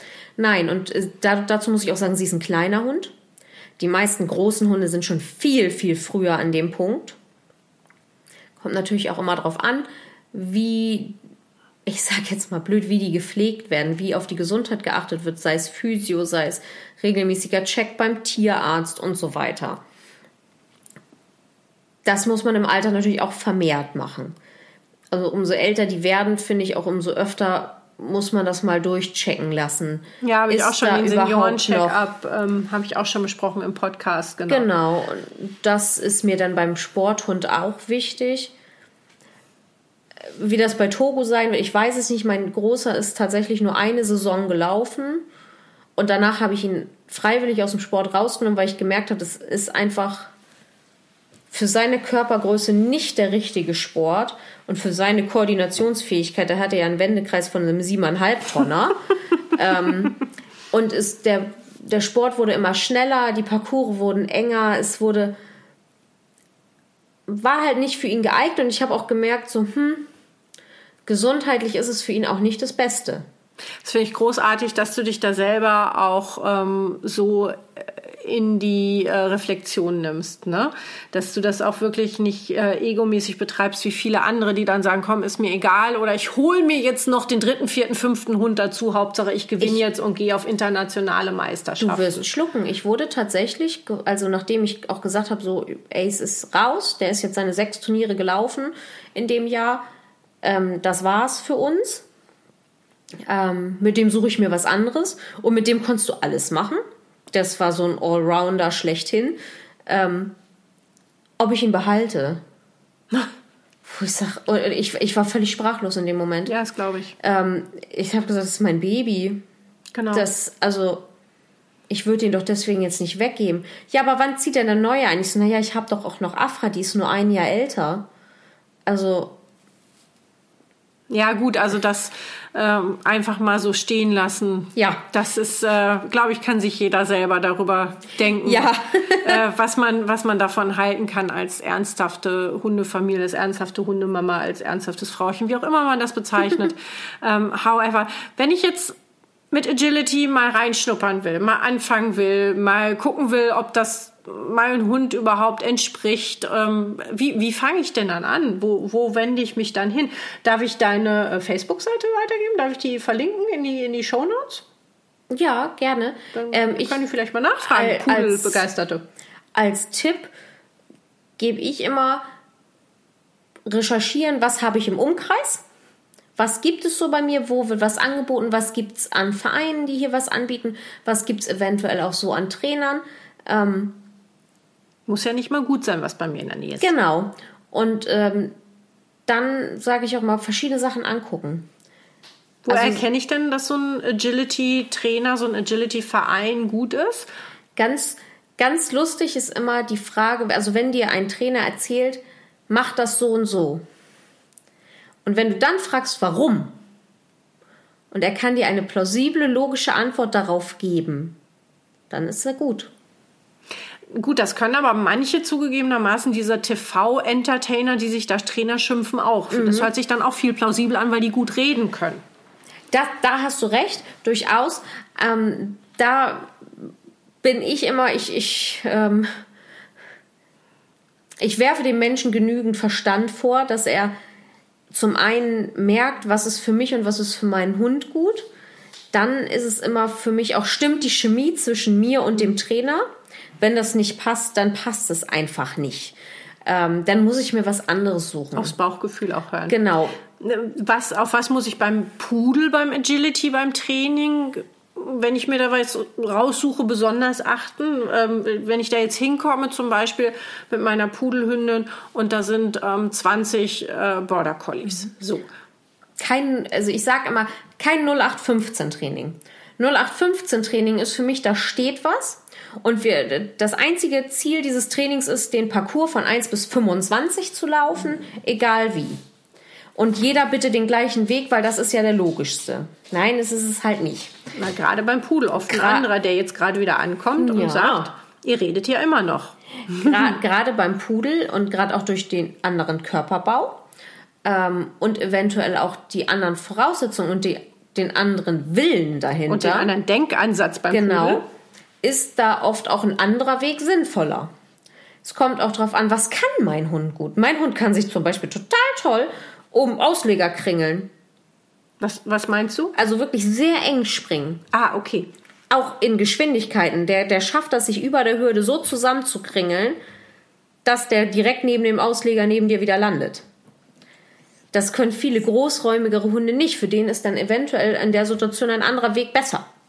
Und das muss ein Trainer erkennen. Und das muss der Trainer erkennen. Und, Und- Schwächen auch trainieren können. Genau, und wenn du einen Trainer, es gibt durchaus ganz viele Trainer, die zeigen dir den Parcours und es ist wie gesagt nur das Ziel, ihr müsst das irgendwie schaffen, egal wie es aussieht und alle den gleichen Weg, weil das ist der einzig richtige. Und das finde ich immer sehr fatal, weil da wird halt nicht aufs Team geguckt. Wicht- Also die Bedürfnisse des Pudels erkennen Genau. können auch und da fühle ich mich dann aufgehoben. Ich glaube, Ja. das merkt man relativ schnell. Man soll sich da nichts Falsches erzählen lassen. Meine Güte, Chantal, ich habe heute unglaublich viel wieder dazugelernt. Ich bin auch total geflasht und fasziniert und ich hoffe, wir konnten vielen einen vernünftigen, inspirierenden, motivierenden Ansatz vom Agility mit dem Pudel geben. Ähm, ja, vor allen Dingen, wie gesagt, mit Vernunft, das Talent wieder fördern. Ähm, ja, fantastisch. Also gerade auch viele ähm, Sachen, die du so gesagt hast, die werden sicherlich lange noch nachhalten. Und ich hoffe, dass das ganz, ganz viele Zuhörerinnen und Zuhörer das auch so sehen und da ganz viel Spaß dran hatten. Jetzt wollen wir dich noch ein bisschen persönlicher kennenlernen. Aha. Ich möchte gerne so die Fragen stellen, die ich hier allen meinen Gesprächspartnern mehr oder weniger so stelle und bin schon ganz gespannt darauf, was du so sagst. Weil, Ja. wie gesagt, wir kennen uns ja schon ein bisschen. Hast du dich vorbereitet? Ein bisschen. Aber, aber das war tatsächlich letzte Woche und ähm, momentan bin ich ein bisschen vergesslich. In dem Alter, Kind, in dem Alter. Komm in mein Alter. Äh, wo waren wir? ja, genau. Also, liebe Chantal, sag mir doch einmal ein Klischee über den Pudel, das deines Erachtens stimmt. Also Pudel, ein ein Pudel ist anders. Das wurde mir mal gesagt. Ja, aber die sind ja so anders. Ich so, ja, die sind auch anders. Und ich finde, das, das stimmt auch durchaus. Ich, die, die vergleicht man nicht so einfach mit einem anderen Hund, also mit, einem, mit einer anderen Rasse. Die haben so was ganz Verkennbares. Also das ist so, Ja, das finde ich auch immer. Man kann es nicht man so fassen. man kann es nicht fassen, Ja. aber es ist halt was anderes. Und selbst, also ich habe selbst meinen Mann davon überzeugt. Und der war, der war immer, wenn er mir Bilder gezeigt hat, ich so, nein, es zieht kein X-Herder ein. Und nein, so ein Malinois will ich auch nicht, will ich auch nicht haben. Und nee, ich möchte auch kein, ähm, sibirischen Hütehund da. Nein. Also nochmal, wir sind keine Rassisten, wir lieben alle Hunde, wir Ja. lieben alle äh, Mischlinge und alle Rassehunde. Es ist aber halt wirklich so, wie ich auch schon ein paar Mal jetzt erwähnt habe in diesem Podcast, die vernetzen, glaube ich, anders. Ja. Und ähm, man sagte mir, ja, die sind so intelligent und so. Ich weiß es gar nicht. Äh, und was ist überhaupt Intelligenz? Und da sind wir schon wieder in der Philosophie. Aber die vernetzen tatsächlich anders und die haben eine andere Art der Kommunikation. Ja. Und ähm, jetzt habe ich deine Frage beantwortet. Ein Klischee, was über den Pudel nicht stimmt, was immer gesagt wird. Der Pudel ist ein, ein, ein Sofahund. Ähm, und Pudel sind ja alle sehr gemütlich. Oh ja. Oh ja. Und das, das kommt ja immer in, im Zusammenspiel. Ja. Ähm, und ich sag dann, ich denke mir dann immer, oh mein Gott, wer kam denn auf diese Idee? ähm, weil ich habe drei Exemplare zu Hause und keins davon, also ja, natürlich kuscheln die alle gerne, aber keins davon ist, also, also keiner meiner Hunde ist irgendwie langsam oder Ich glaube, das kommt so ein bisschen daher, weil halt der Pudel wirklich so extremst flexibel ist. Und ähm, man hat immer noch so dieses Bild so ein bisschen im Kopf der 60er, 70er Jahre Ja. des vergangenen Jahrhunderts als, Entschuldigung, die Oma, die immer wusste, was am besten ist. Deswegen habe ich auch einen Pudel. Ähm, trotzdem da mit ihrem Püdelchen auf dem Schoß saß und irgendwie hübsch aussah. genau, Vielleicht deswegen. Aber ich glaube, selbst die haben gut gearbeitet. Definitiv. Und Wenn man sie denn gelassen hätte. ja, So. Ähm, ein Stichwort. Pudelwolle. Was fällt dir dazu ein spontan? bei jedem Pudel anders. Ja, ist enorm, oder? Wie individuell Also- das ist. ich, ich nehme meine Hunde ja auch mit zur Arbeit und meine Kollegen sind immer total fasziniert, weil alle drei sich anders anfühlen.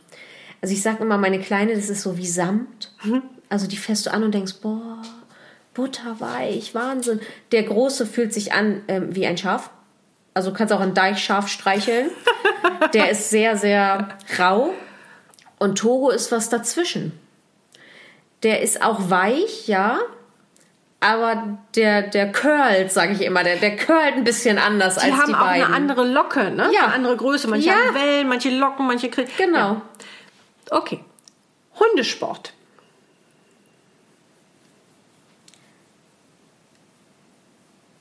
Spaß ähm, beziehungsweise Teamarbeit. Weil ich finde, einen Hundesport kannst du nur vernünftig machen, wenn du mit deinem Hund als Team arbeitest. Wenn du gegeneinander arbeitest, dann wird das nichts. Dann ist es auch egal, was für eine Veranlagung dein Hund hat. Wenn du gegen deinen Hund arbeitest, brauchst du keinen Hundesport machen. Also, liebe Leute, Ego aus dem Weg und mit dem Genau. Hund arbeiten. Zucht. viel Know-how und wohlbedacht.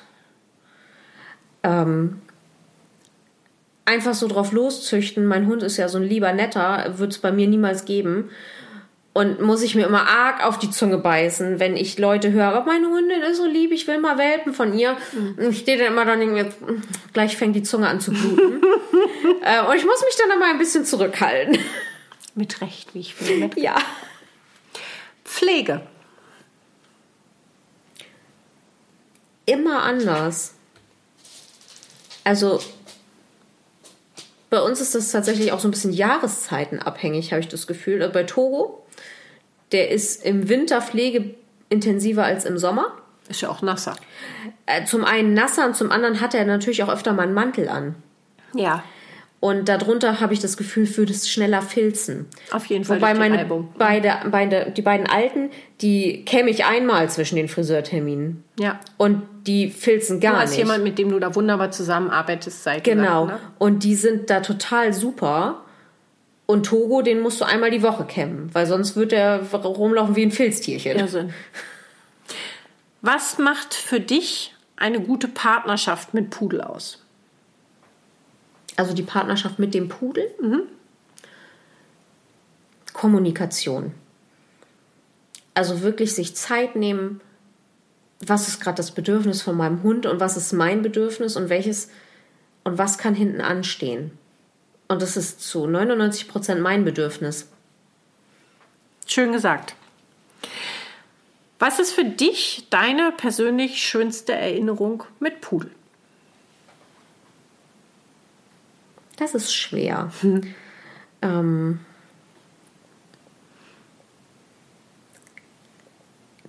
tatsächlich sind das, ähm, ich habe mit meinem Großen ja nach dem Agi viele andere Sachen ähm, ausprobiert, unter anderem Hoopers und ähm, wir haben uns auch mal Schutzdienst angeguckt. ähm, Mantrailing war tatsächlich nicht so seins, aber auch Carnicross. Und die, die Wettkämpfe beim Carnicross das sind, glaube ich, mit meine schönsten Erinnerungen, weil das ist nochmal was anderes wie beim Agility. Man ist durch das Geschirr und die Leine ja doch noch mehr miteinander verbunden. Ähm, und das hat mir halt gezeigt, dass dieser Hund halt in eigentlich jeder Situation totaler Verlasshund ist, obwohl er oft auch vielleicht unsicher war. Aber der hat halt gesagt, okay, wenn Mutti sagt, wir gehen auf diese wackelige Schaukel und wir rutschen da jetzt auf der Schaukel über den See, dann wird das richtig sein. Also wie ihr zusammen miteinander gewachsen genau. seid und wie er dir vertraut ja. hat und ähm, praktisch sein Herz und seine Seele genau. in deine Hand gelegt hat. Und er hat einfach gesagt, wenn sie sagt, das ist richtig, dann machen wir das. Also, ja. Und ähm, war da völlig blind im Vertrauen. Und das ist so, ja, Schön. Welche Frage über Hunde oder Pudel wolltest du schon immer beantwortet haben? Das kann jetzt was total Irrsinniges sein, das kann was Wissenschaftliches sein, das kann was Emotionales sein. Welche Frage hast du dir schon immer gestellt und gedacht, oh, das hätte ich schon immer mal gerne gewusst? Ich hätte gerne gewusst, wie der Hund, also wie der Pudel vom prädestinierten Jäger zum rentnerbasierten Schoßhund geworden ist. In der Gesellschaft. In, in der, Gesellschaft. der Gesellschaft. Wie, wie, der, wie der Pudel in der Gesellschaft so, so einen Sprung gemacht hat. Dass, der, dass viele auch, wenn ich denen erzähle, wenn, die, wenn ich andere Leute mit Pudel treffe, ja, aber dann ist der abgehauen zum Jagen. Ich sage, na ja, du hast doch auch einen Jagdhund. Ja, ja. Und dann oh, gucken die mich an wie so ein Auto und ich denke mir, oder in diesen Facebook-Gruppen, ja, kennt jemand Züchter, der Pudel züchtet, die nicht so äh, jagdlich motiviert sind? Ja. Und das, das, wie dieser Schritt passiert ist, ja. würde ich unglaublich gerne wissen. Ich glaube, den würden auch viele Pudel gerne wissen. Ja. ja. Warum sie so verkannt werden. Definitiv, weil ich sage, das ist eigentlich eine coole Genetik, mit der man so viel machen kann und was hat diesen Sprung bewirkt? ich glaube, du hast aber heute eine Menge dazu beigetragen, dass wir da wieder am Image ein bisschen geschraubt haben und tust das auch in deiner täglichen ja. Arbeit mit deinen drei Pudeln. Und hoffentlich tust du das auch noch immer weiter. Und ähm, ich bin total gespannt darauf, wie sich das mit Togo weiterentwickelt. Ja. Ähm, ich möchte vor allen Dingen sagen, ähm, es war mir eine Ehre, mit Ihnen die Begleitung Prüfung absolviert zu haben. Ja, es war eine Ehrenfreude und ein Fest. Und ich bin so glücklich, dass wir das gemacht haben und dass wir jetzt hier gesessen haben und dass du uns so lange Rede und Antwort gestellt ja, gerne. hast. Und äh, wie gesagt, eine Menge gelernt. Und ähm, vielen, vielen Dank für alles. Es war mir eine Freude und ein Fest, Chantal. Danke, Tuch. mir auch. Unglaublich, was diese Frau in den letzten Jahren an Erfahrung und Expertise im Agility gesammelt hat und hat uns daran hier teilhaben lassen. Vielen Dank nochmal Chantal Tuchscher und der tolle Togo. Ihr seid wirklich der Hit immer wieder, wenn ich euch sehe auf den Turnieren, wie wunderbar ihr das aufgebaut habt, wie fantastisch ihr zusammenarbeitet. Das ist wirklich Agility at its best. Wendet euch ruhig an Chantal, wenn ihr euch austauschen möchtet, wenn ihr vielleicht ähm, Anregungen braucht, wenn ihr Empfehlungen braucht, wird sie euch da sicherlich irgendwas immer sagen können. Sie hat immer wenn es um Agility geht, eine Antwort. Ja, Lilu und ich, wir sind jetzt im Oktober ein wenig auf Deutschland- und Österreich-Tour. Wer Lust hat auf ein Training mit uns, wer Beratung möchte, sonst irgendwie Kontakt, kann uns gerne auch schreiben über unsere Homepage, über unsere Instagram-Seite, über die Facebook-Seite und vielleicht lässt sich irgendwas arrangieren. Ich würde mich unglaublich freuen darüber, wenn ich die einen oder anderen vielleicht auch mal persönlich kennenlernen darf. Bis dahin sage ich jetzt erstmal, passt gut auf euch auf, passt gut auf eure Pudel auf, viel Spaß beim Trainieren, bis wir uns wieder hören. bei einer neuen Folge von Neues aus Pudelhausen.